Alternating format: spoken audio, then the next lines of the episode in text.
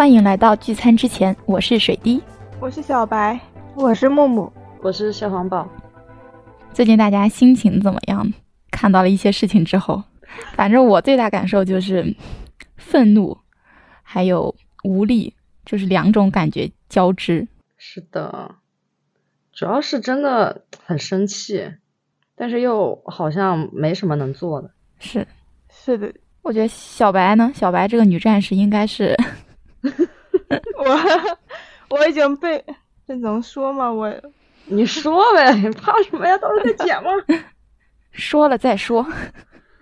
我发的我发的东西已经大概被呃四零四了无数次了吧。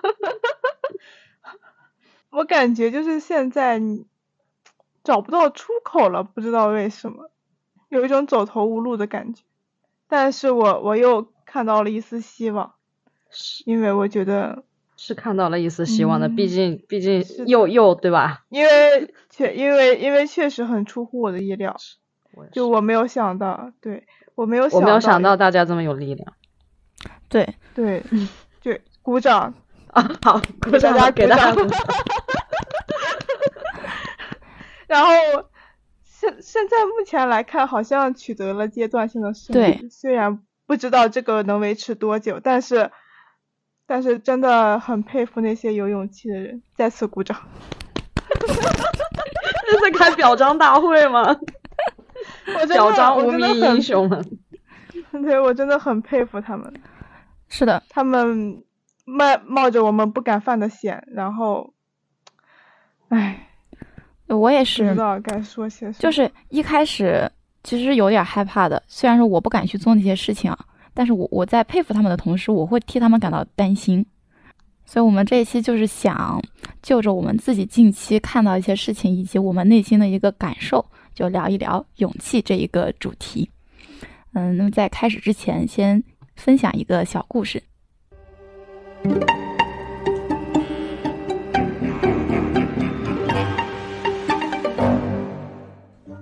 在很久以前，有一个茨瓦国。人口很多，人们生活的看起来很幸福。突然有一天，全国闻名的面馆老板突然暴毙，他是被眼镜蛇咬死的。接着，眼镜蛇开始出没在各个地方。由于缺少天敌和抓捕方法，国王下令让所有人民待在家里，没有命令不得出门。尽管茨瓦国为了人民安全，在国境上建起了一堵高墙，但眼镜蛇。还是陆续出现在了其他邻国。国王召集了一群法师，花费大量精力和财力，研究出了血清和抓捕眼镜蛇的最新工具，并送到各个邻国，希望大家一起抓捕消灭眼镜蛇。周围国家开始夸赞茨瓦国的高效率和国王的慷慨，和茨瓦国隔江相望的阿米国却嗤之以鼻。在有血清的情况下，即使被咬了，也不会立刻毙命。阿米国人民向往自由，国王并没有下令禁止人民出门。随着时间的推移，眼镜蛇带来的恐慌逐渐在阿米国消散。每年冬天，眼镜蛇需要找到地方过冬。为了防止出现被咬事件，茨瓦国国王又开始下令禁止人民出门。小美家里养了很多羊，由于父母一直被迫待在家里。羊儿们不知道在什么时候受到狼群袭击，全部死伤了。在江边上学的小美无法回家帮忙，一边担心家人和学业，一边还要和宿舍管理人员理论：为什么女孩们的饭菜比男孩们少了鸡腿和肉？突然一阵风刮过，一只蓝色的小鸟叼着一封信停在了窗前，是在阿米国上学的姐姐传来的信息。信中写道。阿米国和其他几个邻国都不再惧怕眼镜蛇的危害了。经过这段时间的抓捕和繁衍，眼镜蛇的毒性也大不如从前。现在大家已经恢复了眼镜蛇出没前的正常生活。小美看完信后非常不解，她看着国王手下侍卫军团在每个街道像行尸走肉一样的巡逻。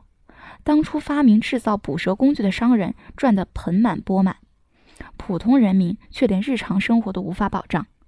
小美突然意识到这不正常，她冲出管理员的拦截，质问：“为何我们无法像其他邻国一样回到之前的生活？”为何要建起高高的围墙挡住阳光？可惜的是，他没有问出所有的疑问，就已经被侍卫军压倒在地，关押到无人知晓的地方。其实我觉得这个故事中的小美，哦，这只是一个故事，请大家不要想太多哦。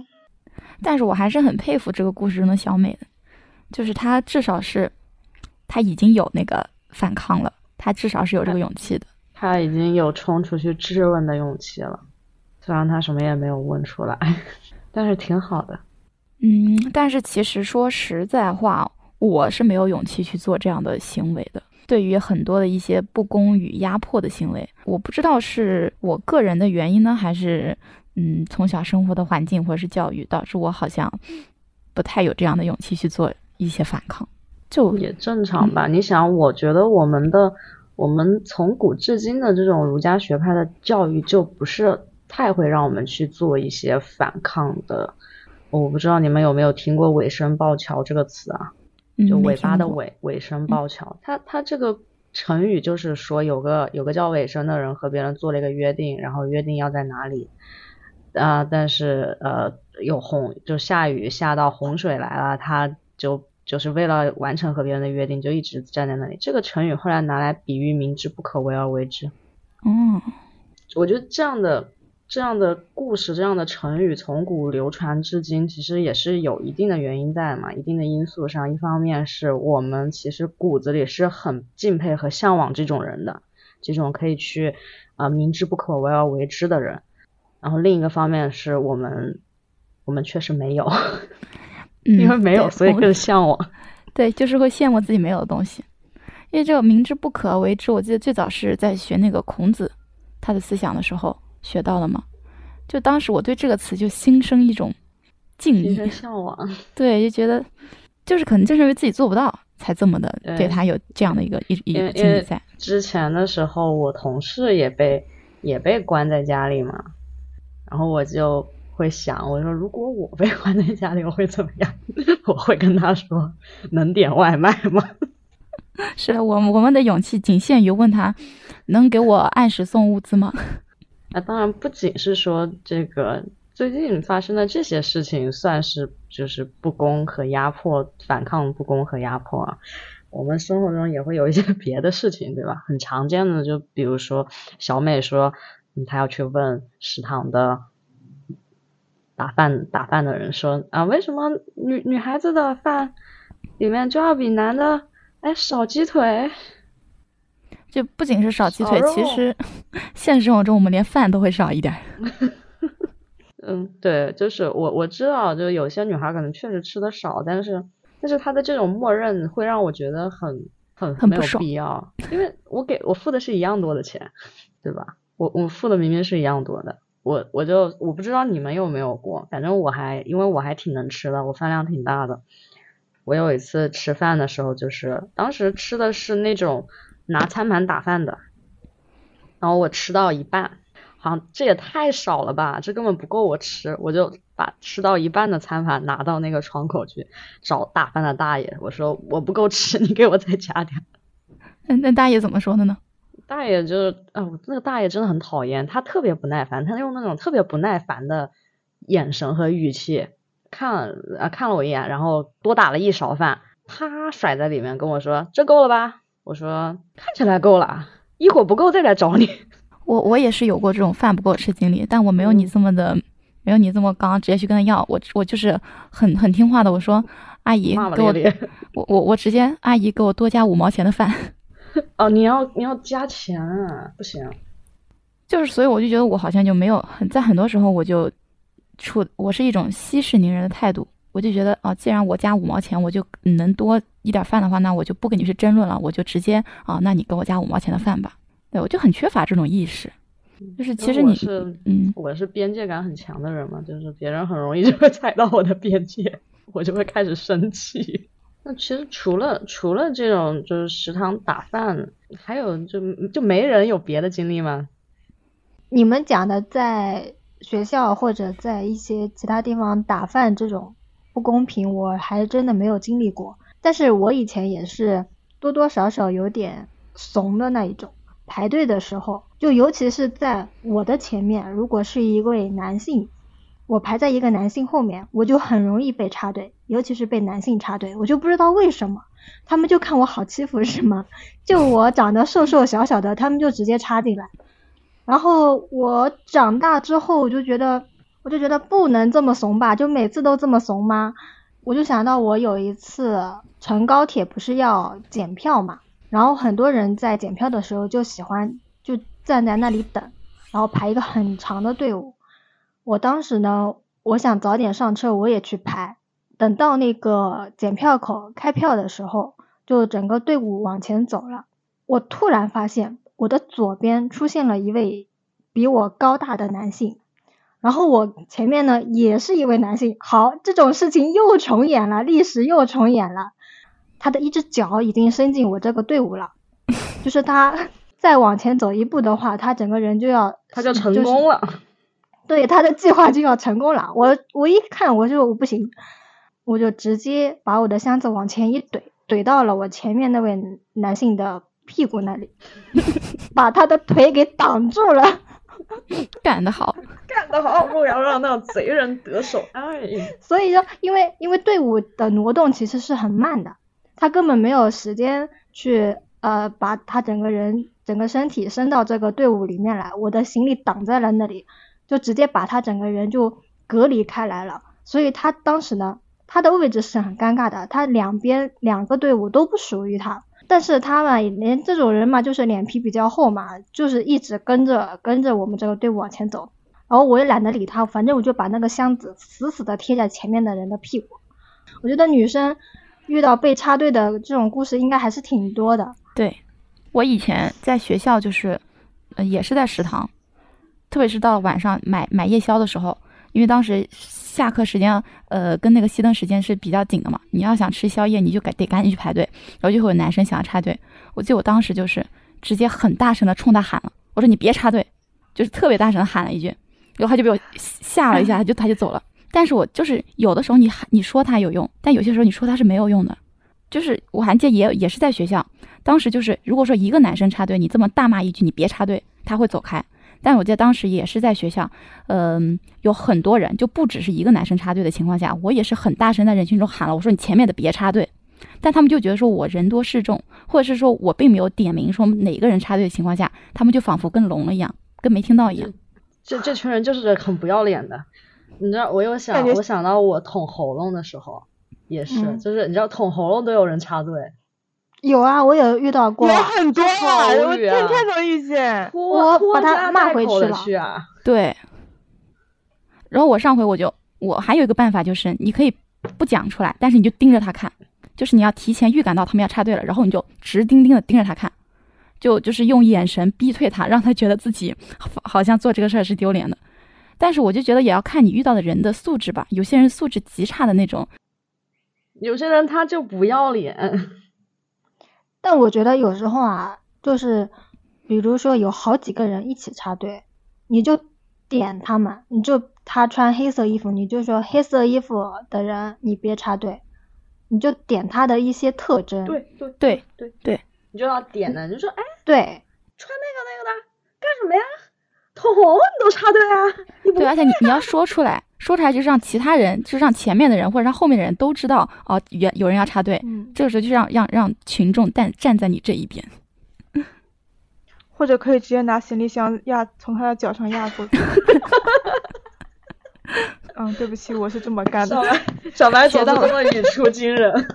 因为我不会说话的，就我很我很难跟别人吵架。所以我一般都是动手，可以，人狠话不多。我知道我自己一激动就会结巴，所以我干脆闭嘴，然后我就我就会直接用行动表达我的，用行动表达你的不满。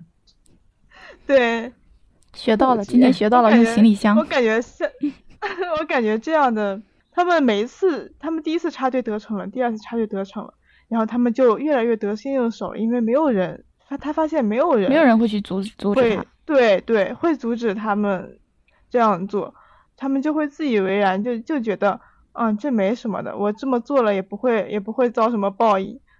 所以就是就是有些时候确实就是应该反抗，你要让他们知道，不是每一次他们都能得逞的。对，讲到性别压迫，我想到今年其实，嗯，看了一个那个讲 N 号房的一本书，因为之前只是在微博上面知道有这个事情，然后也知道它啊，可能在整个国际上面都引起了比较大的轰动。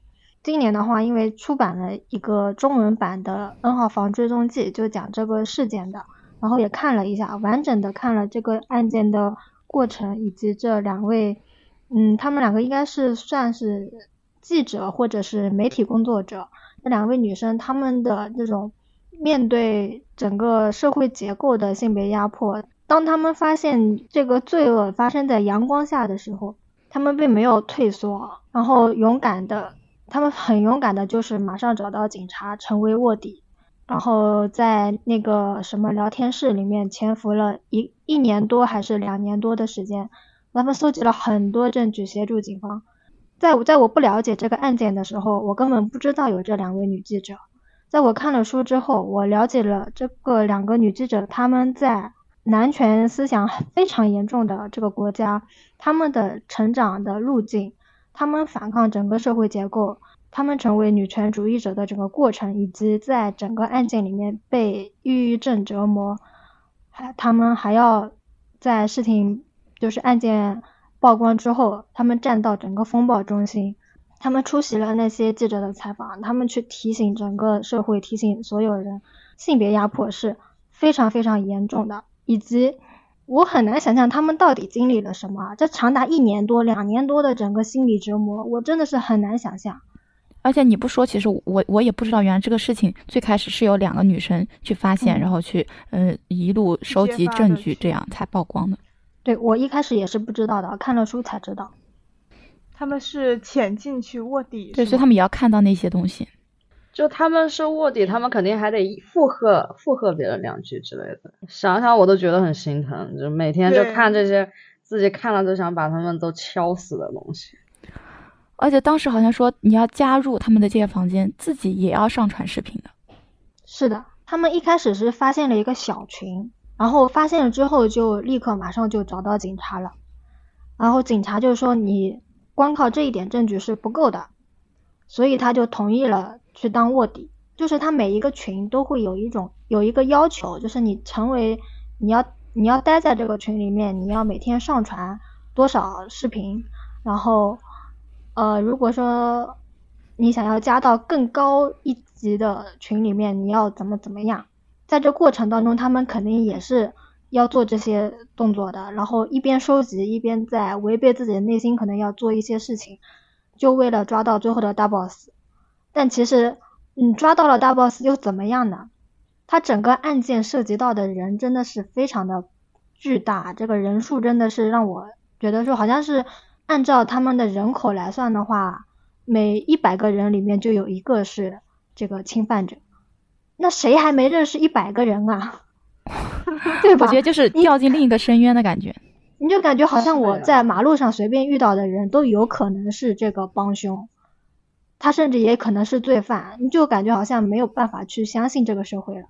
所以我觉得他们两个是，可能他们一开始答应警察的时候，也并不知道自己会受到这么大的、巨大的伤痛和折磨，但他还是一直坚持。对对对，对他们还坚持下去，完全是凭着一腔孤勇在做事吧。孤勇者唱起来，真的太真的太有勇气了。就没有办法想象这个这个事情，真的没有办法想象。是，然后我现在每天唱赞歌，我都有点恶心，何况他们还要每天看那些东西。其实除了中国和韩国，其他的国家也都也都努力着做的抗争。最近就是有一个好消息，是来自伊朗的，是嗯十二月四号的时候，就是前两天，伊朗取缔了道德警察。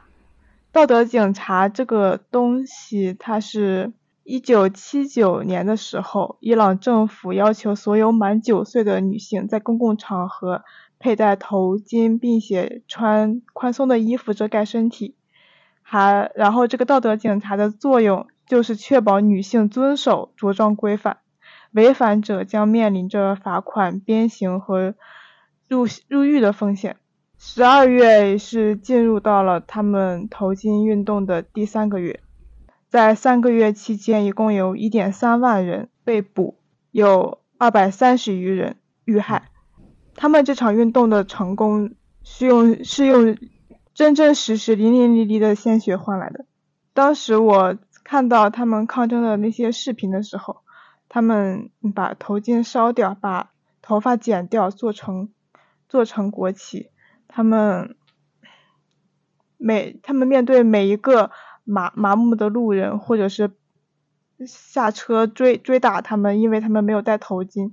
就是疯狂指责他们是荡妇的，嗯，我觉得生活在那样的环境里，就做出这么做出这样的抗争，短短三个月的时间，然后他们就去真的很不容易，对 对对，真的很不容易，真的是用血换来的，所以，嗯，我们还是需要有说不的勇气的，我们要学会做一个敏感的人。其实变得敏感不是你的错，而是他们的行为是真真正正正的伤害到了你的利益。然后我们也要有表达愤怒的勇气。嗯，上野千鹤子说过，就是愤怒是女性最禁忌的情绪，而女性被拥有的情绪是羡慕、嫉妒、恨，因为这是弱者对绝对无法对抗的强者所抱有的感情。而愤怒则是对自己的权利受到位置对等之人的侵害时所产生的一种正当的情绪。比起管理愤怒，我们首先应该学习的是如何表达愤怒。情绪稳定的人在社会是一个好的品格，但是对于你并不是一件好事。愤怒是健康的情绪，它可以刺激我们思考，尊重我们意志，并让自由变得可能。上次在我们听友群里面看到有几个法学专业的姐妹，就是有讲到关于婚姻啊，关于两性在婚姻之间不平等的这样的一些事情吧。因为其实我们啊多多少少也能也能在网上看到一些女性在婚姻里面遭受到的一些不公平、侵犯和暴力行为，包括我身边其实也有朋友他们在。想要摆脱婚姻的时候，却发现这是一件非常困难的一个事情。他们要付出比对方更大的代价才能获得自由。包括现在的一些制度，也是不允许说我想要，嗯，我想要结束婚姻，我就能结束婚姻的。不是的，它是它的条件非常的苛刻，并且它对于人性真的是很高的一个很高的一种挑战。对他，他对人性也是一个很高的挑战，因为你要想，我要结束这样一段关系，我跟这个人，如果对方不同意，他有各种各样的理由和就是行为可以来阻止你，并且整个法律是支持的，整个社会是支持的，所以我当时我我看到一些一些真的是让我震惊到的案件，让我震惊的一些嗯真实的发生在。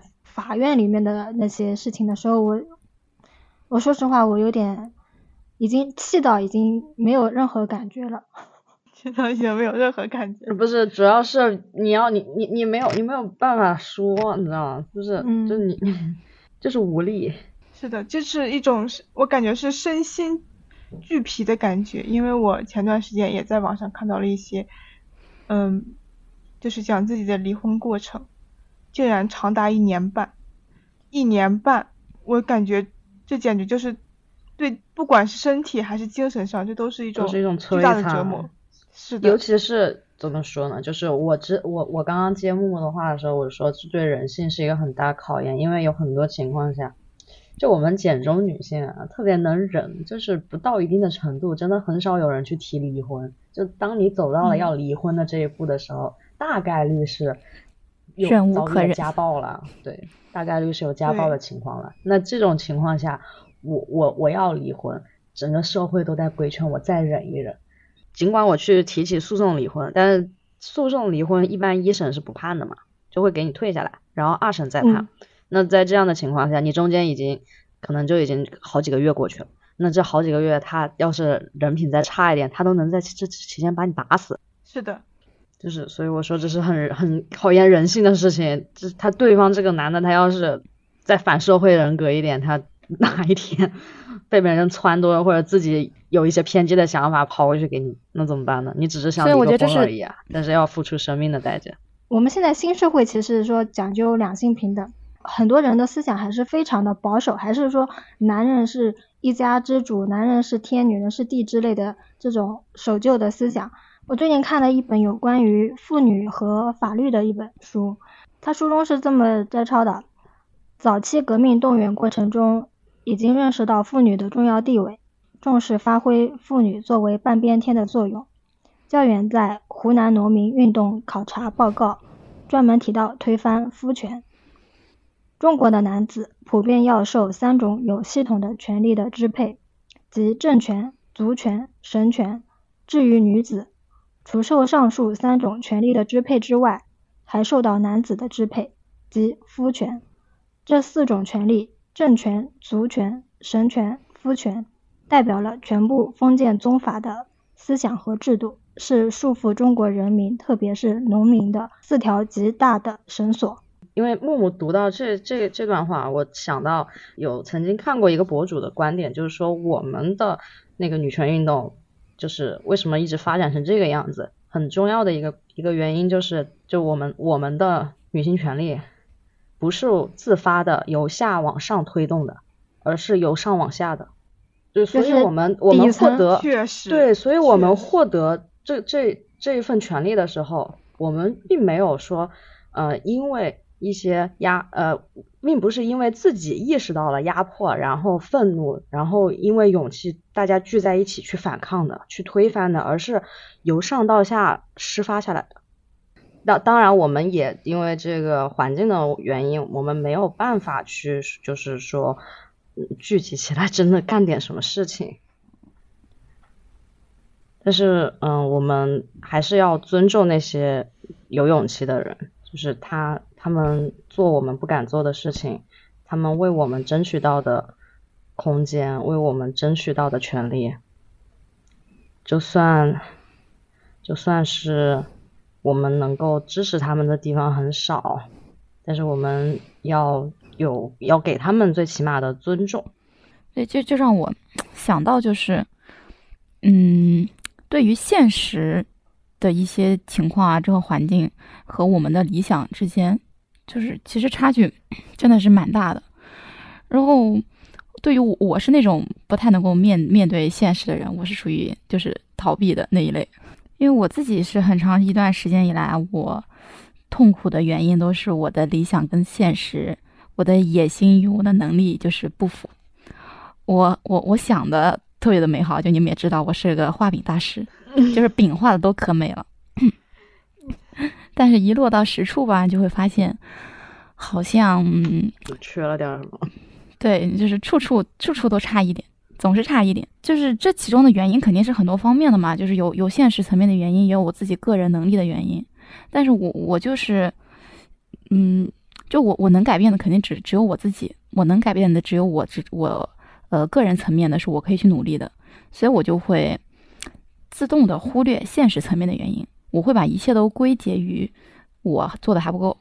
就是我每次我都会想说，你其实你再努力一点，你可能你可能你下一次你再努力一点，你再拼尽全力，你就可以做到了。就算是自我麻痹的一种方式吧，就是把所有的原因都往自己。真的好会自我 PUA。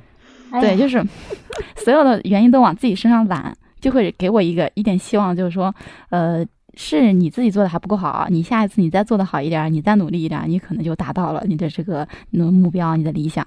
所以我觉得，嗯，我也不是不能接受现实吧，我其实我可以接受现实，我只是不想去接受那个现实，现实中实际上，嗯，并没有那么优秀的我自己。你不能接受你以为不够优秀的自己，我是一直都。知道自己不够优秀，因为我从其实从学校到工作环境的一个转变的时候，我当初也是发现说这个世界跟我想象中的不太一样，因为我当初毕业的时候，嗯，因为一些原因，我当时也被打击了一些信心吧，就是没有选择继续学业，然后当初也是天真的以为说，条条大路通罗马，哎呀，这个世界上有那么多的职业，对吧？三百六十行，行行出状元，你怕什么呢？然后，但其实现实中并没有罗马，而我只是一个普通老百姓。就尽管说大部分的工作，它可能并不需要说有特别高的学历，或者说你就要长时间的学习某一项专业的技能，你才能胜任。但是，呃，当我进入职场，当我成为一个小职员的时候，我发现同工不同酬的原因，它其实是来自于学历上的差别。我当时其实还是就是又生气又觉得羞愧。后来想要换工作的时候啊，我就有遇到一些公司，他们嗯在填一些表格之前，他会发给你一个链接，让你做性格测试，然后。那个时候呢，我多多少少也懂他们什么意思嘛。我就在做测试的时候，把自己伪装成一个外向的人去完成那个测试。我仅仅只是为了获得一个面试的机会。就对于我来说，每当遇到这种情况的时候啊，面到面面对这种现实与理想不符的情况的时候，我就是会做出一些违背自己内心的选择。我觉得现在的我。虽然说有时候越来越怂，也恰恰说明说我要拥有的勇气就是不要让自己成为曾经讨厌的人。努力，加油，陆小葵，加油，正能量，满满正能量，不能丧，不能丧。那木木木木说他的那个就是关于同工不同酬的理想和现实，其实我我又我又想要把我那个朋友拉出来记一记天。你那个朋友知道你这样反复的，记着他几天，他知道他听我们的博客，那没有办法，他做了，他做出这种事情来，他他就要承受这样的代价。这这谁让他当年 用怜悯的眼光看着我说啊，你搞女权啊，你是不是受过什么刺激和伤害？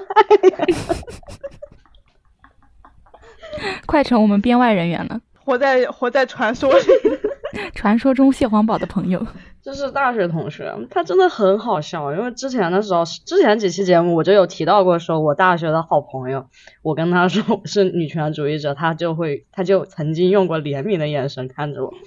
然后后来我们我们到读到大三大四，因为大三下学期的时候，学校就已经呃有一些那种校招会了嘛，那个时候大家也心里都清楚，我们可以去看一看那些东西了。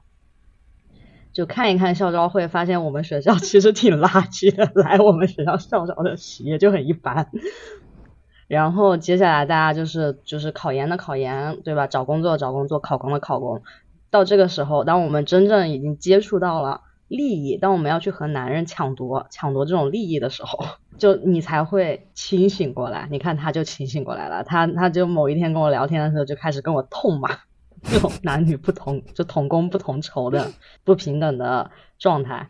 然后我说，你还记得我曾经跟你提这个观点？然后我说我是女权主义者，你你说了什么吗？我我觉得他的这种转变，就是因为理想和现实的一种差距。就面对这种，对吧？就是我们当年为什么会，尤其是年轻女性，就他们并不会说觉得，嗯。男权社会下的自己有多么的可怜，就是因为我们还年轻，我们没有跟人家就是到达一种去争夺资源和权利的状态，甚至于我们可以通过女性的身份吃到那么一点没什么用的红利吧。但是当我们去要去和他们进入同一个竞技场去竞争的时候，就会发现。根本就不是一回事儿，我们跟人家根本就不一样，人家比我们高高等太多了，就是高等。A B C D 都列出来了。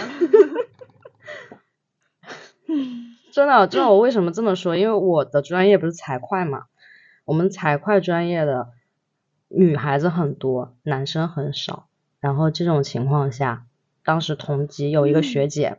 我呃想进一家想进一家企大企业，然后去面试的时候，人家问他你有国奖吗？你六级多少分？就问这种问题。然后面对男男性的时候，就是大概就是他只要没有挂过科就可以。我真的听说过，就是他们真的只要男，就是很很喜欢男男会计，只要男的，我我不明白为什么，就怎么了？做会说男男会计保险一点。我真的听到我都整整个人都离谱了，离谱到就是任何女生多男生少的地方，男生就是会被当成宝。就像我这个专业也是啊，就是我我们师门没有男生，就我本科的师门也也没有男生，但是我本科师门后来来了一个男生，那个男生就被当成宝贝了呀。就是只要是女生多的地方来了一个男生，他就会被当成宝贝。但是但是他跟我的这种 面对理想和现实的不符，我们做出的。反反馈就是骂两句，就是我们去招聘会的时候，人家就是那种阴阳怪气的说我们，我们嗯不想要女的呀，或者是说，嗯你们班上的男生呢，把你们班上的男生带两个过来，就是就有点像配货，奢侈品配货的感觉。那，你要你想要这个这个工作，哎，把你们班带两个男生过来。那这种情况，我们只能说就是拒绝他。嗯，就感觉还是 没有出路，就是因为我们没有处理办法呀，我们能怎么样？我们去举报他，也没有什么用。嗯，面面对现实与理想的割裂，嗯，我知道，就我知道的一件事就是，这件事情我知道，但是我做不到，就是道理谁都懂，就是可能在我们在大的体制面前，一个小的个体真的改变不了什么。但也可能是我们的坚持的事情，到我们死之后才会实现。所以，就我们经常坚持反抗着反抗着，发现就没有感觉到没有意义，这是很正常的心理活动。就是你会质疑自己是否要继续坚持下去，坚持下去又有什么意义？然后人也会感到非常的无力，就发现自己自己无法成为自己想要成为的人。但但是我们的现在是我们的过去创造的，我们的未来是我们的现在创造的。我们坚持下去，可可能对当下来说确实没有太大意义，但是对着对于未来可能会有莫大的意义。意义其实不是我们的出发点，就人们经常在出发的时候就开始寻找这件事的意义，但是意义其实是我们坚持过程的结果。是我们坚持完了之后，我们才知道它是它是有什么样的意义的，我们才会寻找到意义。嗯，所以我们也要包容自己的可能性和局限性。就我们可以把自己希望这件事情所达成的时间放到长一点，再长一点。如果大家去阅读历史的话，也会发现，其实每一代人都会面临着同样的两难。前段时间看了一本书，叫《弱者的反抗》。其实我们每个人都在力所能及的做自己小小的反抗。现在流行的润学也好，不婚不育，儿孙自有儿孙福，没有儿孙我享福。然后我们的各种摆烂文学，各种发疯文学，就是现在就开始在操场上爬行，然后遛只可小狗。其实我们都在用自己的方式做的反抗，可能就是这种小小的反抗也会变成一种大大的力量。对，就是小白讲这段话，就让我想到我这两天就是看到胡适的一段话，他就是大概他是讲的是，呃，人生的意义吧，好像是，就里面有一句话，他说，你做一件事有一件事的意义。就是我们总是就像小白刚才讲的，我们总是在开始的时候就去想哦，这件事情的意义到底是什么？其实你只要去做，你去做了，它肯定就有它的意义在。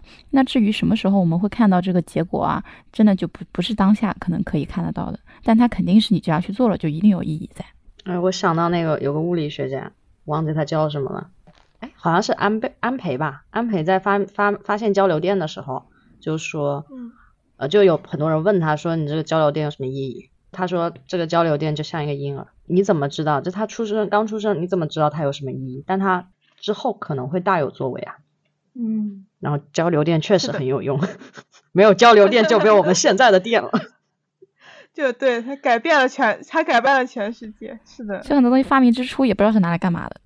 我想到一句，嗯，我不知道他的原话是哪里，但我是从罗翔老师的视频里面听到的。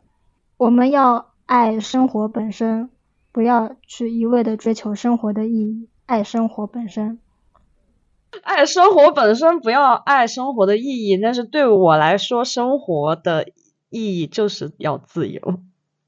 自由这个词其实很有迷惑性，就它它两个字摆在那里，就好像所有人都很向往。但是自由其实不是乌托邦，真正的自由意味着真正的危险、不幸福的权利、罪恶和孤独。很多人在没有独立进行思考之前，就已经开始追求自己自己认为的自由，嗯，道听途说的自由，以为那是个天堂。但是我们要有理性去分辨什么是真实的，什么是包着糖衣的谎言。自由代表着极大的包容和对自我的负责。很多人害怕真正的自由，是因为他们包容不了这个世界。他们总是喜欢给自己和给别人的行为设限，无法面对第二种声音的存在。没有了设计好的生活，就好像生失去了生活下去的目的。他们也不愿意为自己的选择负责，因为这样如果失败了，就再也找不到任何理由责怪。他们也接受不了孤独、威胁和被污名化。追求自由需要勇气，需要代价，但是即便如此，我也不要舒适。我不想活在别人给我制造的美好幻影里，扭曲一切道德变得麻木，那对我来说就是地狱。自由也是有一定限制的，因为我们生活的环境是不自由的。但是我们有自由与环境限制进行对抗，最终环境也会因我们的选择而制约。白说的这个就让我想到之前看到过，嗯，罗永浩他讲的一个故事。就是他说他住的新小区冬天取暖达不到规定温度，他就和一些小区论坛的刺儿头一起天天去折磨物业和开发商。一个月后，物业和开发商终于崩溃了，同意加锅炉，然后大家就不冷了。再然后，他就看到有人在小区论坛说，最近屋里好温暖啊。其实大家不必整天抱怨的，要相信生活会慢慢变好的。我看到这种人，我的鬼火就起来了。就不觉得这个跟最近的事情就很应景吗？而且就是自由在不同的境遇之下其实是是不一样的，就是它这都是相对的嘛。就让我想到就是，嗯，史铁生他的一段话，就他说他刚坐上轮椅的时候，我老想不能直立行走，岂非把人的特点丢了？便觉得天昏地暗。等到又伸出路窗，一连数日只能歪七扭八的躺着。才看见端坐的日子其实多么晴朗，这让我想到我们其实前段时间也都还是吧，跟前段时间比，现在我们好像是获得了自由。所以就还是那句话嘛，人生而自由，但无往不在枷锁中。而且要要获得自由，你就是要付出一定的代价。只是有些人他是刚好享受了别人的代价带来的好处。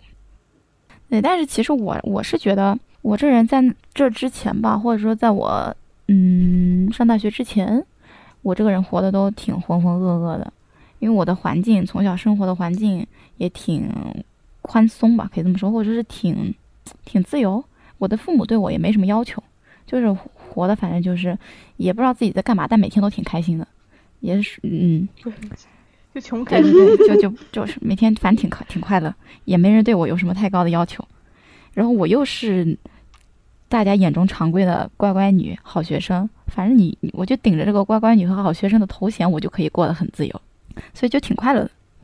但是呢，在这样的环境中生长起来的我，那我肯定是承受不了什么太大的风雨的，所以就导致我一离开家，一离开那个很很温暖、很自由的环境之后，我就感受到了各个方面的压迫。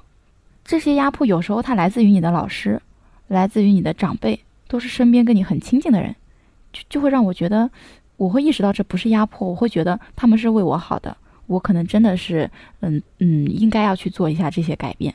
所以我在很长一段时间中都过得很不快乐，因为我受到了压迫却不自知，还硬要把自己往他们，就是自己也在压迫自己期待的地方去去修剪。对，就这么经过一番修剪之后，就整个人很痛苦。但是呢。我好在的就是自己是走出来了嘛，也还是意识到了，其实我们想要过什么样的生活，不是由别人来告诉你的，你是可以自己去选择的。而且就是因为我不快乐，过得很压抑，我才会生出想要去改变的勇气。就有一一部分人，他可能压迫着压迫着，他就形成习惯了，就变成猪了。但有一部分人，你给他自由，他自己都不知道该怎么选，对，他都他都他整个人迷茫了。对，但是有有一部分人呢，他压迫到一定极限，到了他那个阈值之后，他会反弹，他会想要反抗。对我就可能比较幸运，属于后面那一波人，所以我现在也是在重新去找回去追求这个自由生活的勇气。然后我还想到，就是之前在网上看到一篇那个文章，他就评价现在这个年轻人对任何事情的态度都是浅尝辄止，他不敢去付出，也不敢去做太大的尝试，就只是敢就是浅浅了解一下吧，就停止。就是好像对于自由啊，对于这种勇气这些词，嗯，跟对我们这代年轻人来说挺奢侈的，大家对也不会主动去提。就你你你认认真真的谈自由，你会你会得到一群嘲讽，对，你会得到一群嘲讽，他们就觉得你在天方，你你在讲什么天方夜谭，你在做梦，就像你在谈理想一样，就跟曾经那个你的理想是什么一样。你认认真去谈这个，别人觉得你你就是你好傻呀。就哪里都有嘲笑认真的人。其实我会说，就我这辈子孜孜以求的追求就是自由而无用的灵魂。但一般说这种话都会被人家笑的。人家一般一般，要不然就觉得我太好笑了，太幼稚了；要不然就是说，就是你不想说就不想说，你干嘛要编这种胡话？我一般表达这种事情，他们都会说你还你还是太年轻了，就好像我前面有什么地狱在等着我。是这样的，是这样，他们是会这样的，就就甚至就是很亲密的人，就不就像我妈妈，我跟她说这种话的时候，她都不会理解的。我说那我我不喜欢这样的事情，我我觉得这样的环境让我很不舒适，然后她就会跟我说，那你就应该去选择一个。嗯，相对来说最好的就是你你，但他不会想到说我可以跳脱这个环境，他只会让我去加入。对，而且他们的表情就是一副，嗯，就是等着看笑话的，对，就是等着看你你，就会说你你过段时间你到时候你就会妥协的，你到时候就会妥协的。提到这个聊到这个部分的时候，我是有想到之前看过的一个电影，我不知道大家有没有听说过，是徐克拍的《梁祝》。里面有一段祝英台的妈妈的台词：“你以为愤怒就可以改变跟英台的命运？你以为很不满胡人就会忍让南边的汉人？要怨就怨你们生错了地方，生在这个我们汉室没落的时候，人人都这么虚伪、迂腐和势利。要怨就怨你们太多想法，年少无知到了，以为你们不喜欢就可以改变周围的人，以为靠你们两个就可以改变这个时代。够了！”你不是在说我们，你这是在自怨自艾。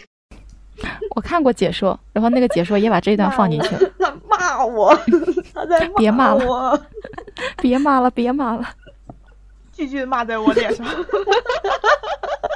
耳巴子都是耳巴子，都是耳巴子。其实这这段话就是非常典型的，当我们去说出我们的这种 呃所谓的。反就是期呃期望就是这种不满，或者说是期望的时候，尤其是和现实不符的那种期望的时候，就是一一般的长辈会对我们的一些点评，一些善意的点评。其实除了这句话，我还特别喜欢另一句话，也是祝英台的妈妈 说的，是他的初恋情人，一个和尚说。祝福了，你该放池塘里的鱼出去了。然后他就说：“放他们出去，外面的环境恶劣，适应不了，他们会死的。”嗯，但是我们不会死啊，我们没有死呀。对，就是，但他们就是这么觉得呀，就是不会有人去教我们说我们是有的选的，他们只会觉得说他们已经替我们选好了，你们要把你们要把我们放在这一方天地里，不能去突破这个认知。因为因为外面是未知的，是危险的，所以你们都不能走，你们就只能关在这里面，去卷吧，去瞎鸡巴卷吧。对，是的，就是其实，嗯，嗯其实我我又想，就是拿到这个题目之后，我就想，我们为什么逐渐丧失了勇气？我觉得经经常会有人说什么被生活磨平了棱角之类的，但其实我我我觉得就是我们的我们的教育从来都没有教过我们要去批判和反抗也可能是我们没有拥有过。啊！对对对对对，就是我们的社会在，不管是从家庭还是学校教育的时候，都是让我们去服从和接受的。就你你听话，你就是个乖孩子。你在学校里面，你不能去反反驳老师，你就是个乖孩子，你就接受。我们的教育一直都填鸭嘛，你就接受，你就是个好孩子，你就是个好学生。包括到了社会上以后，我们去一些全国性的大型考试，他也会做一些服从性测试。对，没错，是，已经设立了你的思想门槛了。哎，我想起来，就是呃，前段时间看脱口秀大会的时候，就是就是那个童漠男讲北下关小学的事故事的时候，那个大张伟说，呃，他们以前学校有男孩子喜欢留长头发，然后就是被老师看到说，你的头发不可以超过你的眉毛，你要去剪掉。第二天，那个学生他把眉毛给剃掉了，就感觉这种事情真的是，嗯、在一些在当时一些调皮的男生是真的会这么做的一些事情，但当时我们都只是当看个笑话，并没有说去仔细的去想过说，一只是一个简简单单的一个头发的问题，但是我们现在却能通过一个头发能看到这么多。我觉得南方可能没有那么极端。我是河北人，大家应该听说过衡水中学。啊对我们所有的学校全部都是向衡水衡水中学标旗的。我我们也在向他标旗呢，别说你们了。哇哦！拿这种编干嘛？你知道吗？我我当时读高中的时候，我们那个老师就说要不要学一下衡水，然后就让我们去跑了一个星期的操，大家都受不了了，还有 学生让他家长去举报，然后我们就取消了。我们高中就是要跑操的，最嗯嗯是的，然后我当时最忍不了就是发型控制的真的很严。你从你从一个发型，你就可以控制住整个人的思想。我觉得，就头发这个事情代表代表着很多东西。我们当时你你不剃，老师直接拿着那个推子给你给推平。是的，是的，就直接拿拿着推子直接把你头发推掉。女孩子，那就是把头那发那不就是服从性测试吗？就是你你必须要服从。所以我记得当时拍毕业照的时候，我就当时呢是因为我是艺术生，所以我是很长一段时间我没有在学校，我是到杭州来考学的，然后就接触了一些些一丢丢的化妆的小知识。所以等我回去之后呢，我就会会有时候画画眉毛什么的。然后等到拍毕业照的时候，我就带上了我的当时的几支口红啊，什么眉笔什么的，我给全班的女生，就大家都抹了，都抹了口红。哦，你们班同学当时肯定特别感谢你。对，就大家一起，虽然说当时技术也很拙劣，然后就说谁说哦，就当时有人说我有素颜霜什么，我有点什么的，大家凑在一起，大家都抹往脸上抹，然后画口红，我就给他们画。虽然说可能也不好看吧，打扮的，但是当时每个人都很开心。对，就拍毕业照嘛，这谁不想美美的？对啊，就是追求美是人的天性，就很不能理解这种反人性的。因为我也是艺术生，我学的是设计。我上大学的第一节课，那个老师就给我们说了一句话，叫做“把你们之前所学过的所有知识全部忘掉”。那一年我过得非常的迷茫，我都不知道我自己该做点什么。就是我感觉我看到了自由的形状，但是我不知道往里面填什么颜色。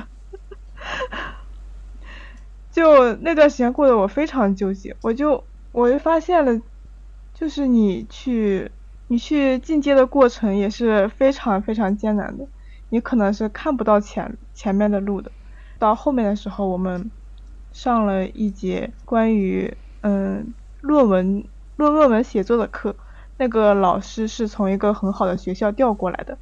上课的时候跟我们讲，他说他一开始来艺术学校的时候，他不知道为什么这里的学生可以这么的坏，他不理解为什么学生不可以好好听讲，为什么要迟到早退旷课，然后不写作业。后来他想明白了，他说如果如果学艺术的人不会造反的话，那就没有艺术可言了。我觉得我当时他说这句话的时候给我很大的震撼，因为我当时也没有写作业。我也很震撼。不是，难难难道综合性大学的人都不迟到、不早退、不旷课吗？就我当时可能是他们普遍，就是因为那个老师他他出来的那个学校就是学风，就非常非就常学风比较严谨。嗯，对，是个九八五还是个二幺幺呀？就是他之前他说之前没有从来没有遇见过这样的情况。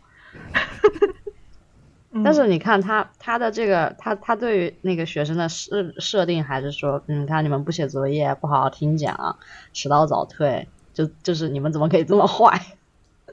对，后来他自己自自己跟自己讲通了，自己跟自己和解了。因为那也没有办法呀，他不和解能怎么办呢？把自己在上课的时候气死。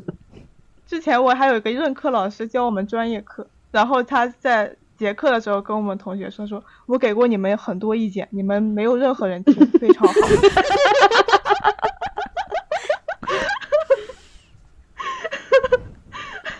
我觉得艺术这真的是拯救了我的生命。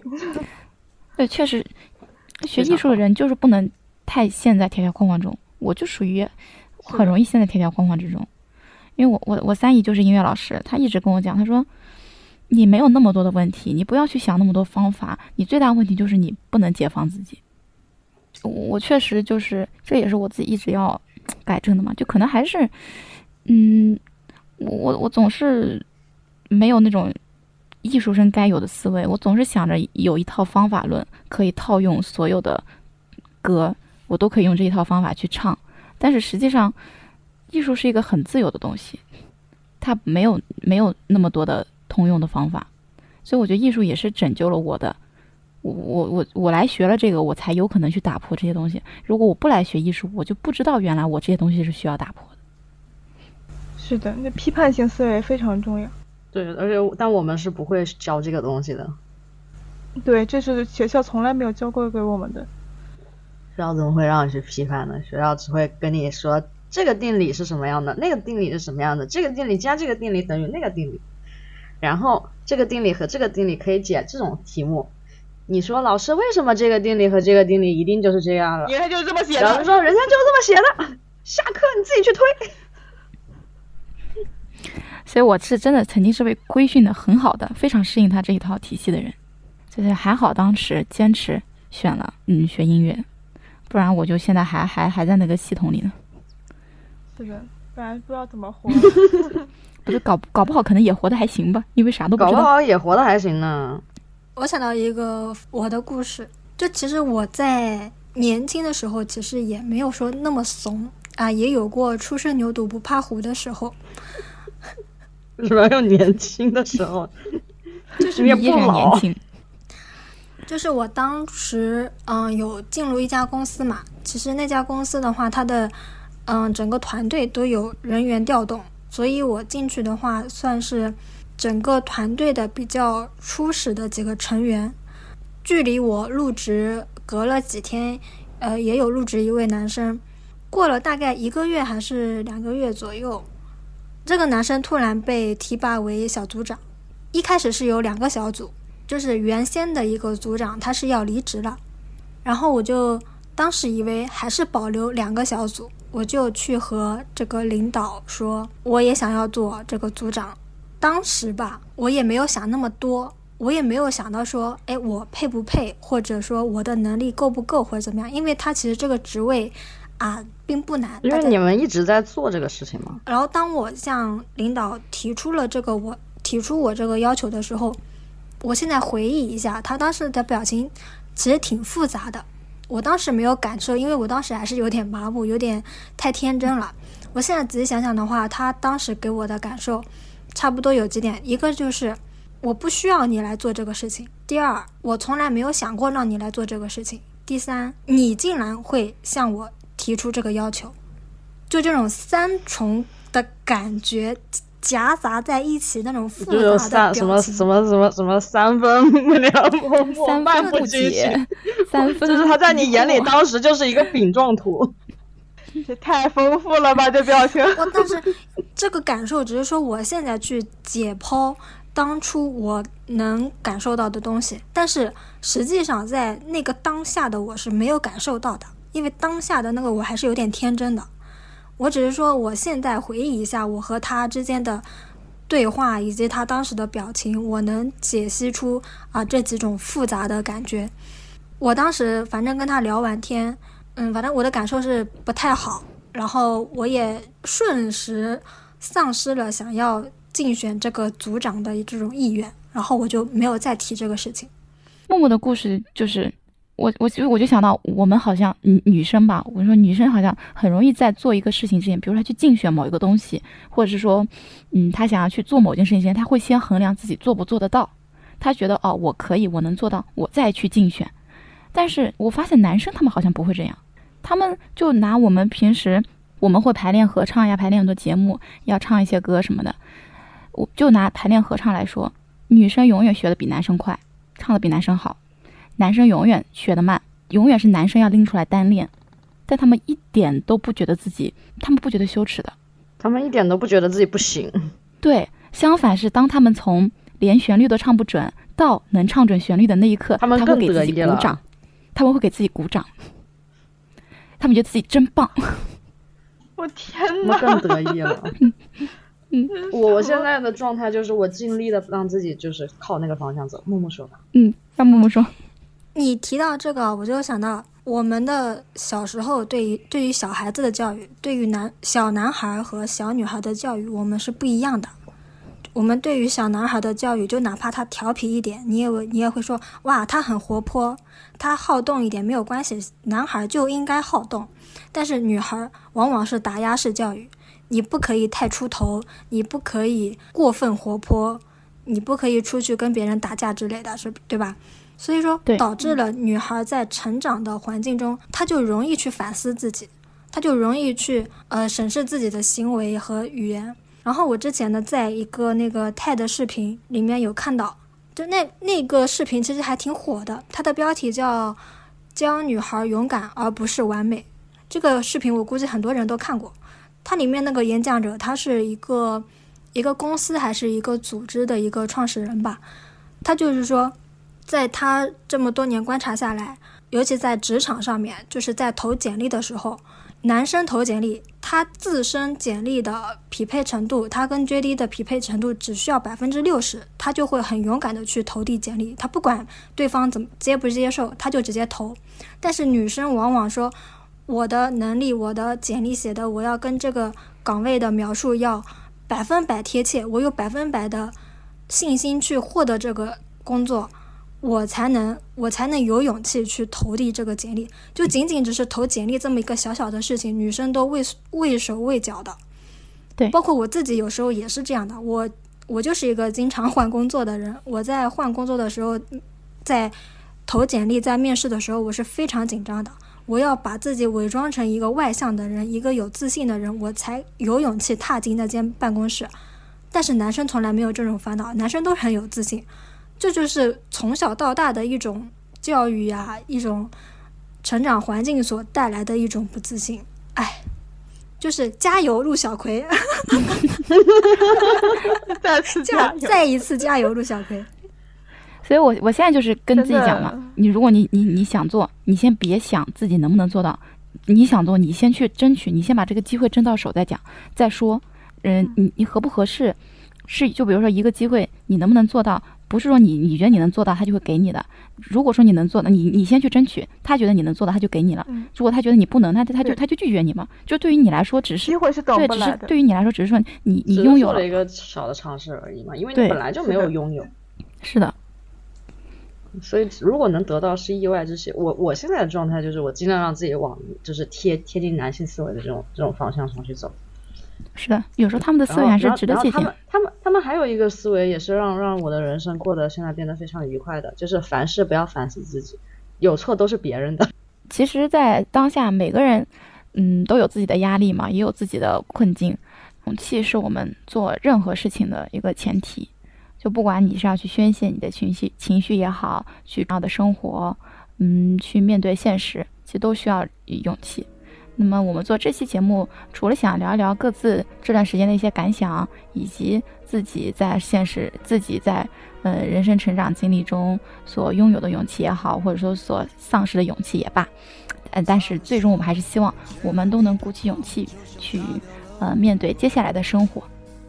那我们这期节目就聊到这儿啦，呃，感谢你的收听。你可以在小宇宙、喜马拉雅、苹果播客、网易云、QQ 音乐、蜻蜓 FM、荔枝播客、汽水收听订阅我们的节目，同时也不要忘了关注我们的同名公众号和小红书哦。那我们下期再见啦，拜拜。拜拜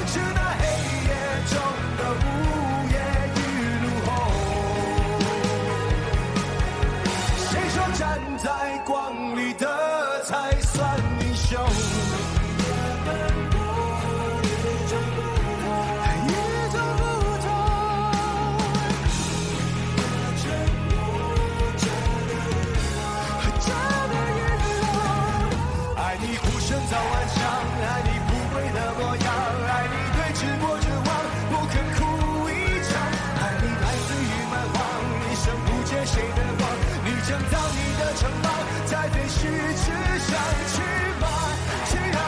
你最卑微的梦，战吗，战啊！你最孤高的梦，是那黑夜中的午夜雨露后。谁说站在光里的才算英雄？